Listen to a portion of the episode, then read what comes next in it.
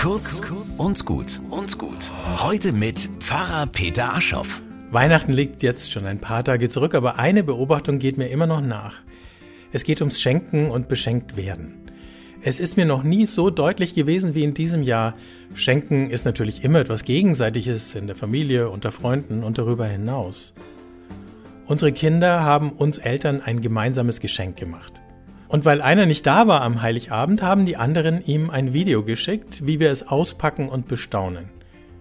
Die Freude am Schenken, die Freude an der Freude der anderen ist das Schönste an Weihnachten. Natürlich freue ich mich auch über die Geschenke, die ich bekommen habe und mit wie viel Liebe und Umsicht sie ausgewählt wurden. Aber die leuchtenden Augen der anderen, wenn das Geschenkpapier geöffnet wird, sind die schönste Erinnerung und sie bestätigen die biblische Weisheit, dass Geben seliger ist als Nehmen. Diese Erkenntnis kann ich mitnehmen in meinen Alltag. Jemand hat mal gesagt, arm ist, wer nichts zu verschenken hat. Und ich denke, das stimmt. Ich wünschte, wir könnten das auch berücksichtigen, wenn wir über Sozialausgaben streiten. Alle sollten es sich leisten können, andere zu beschenken.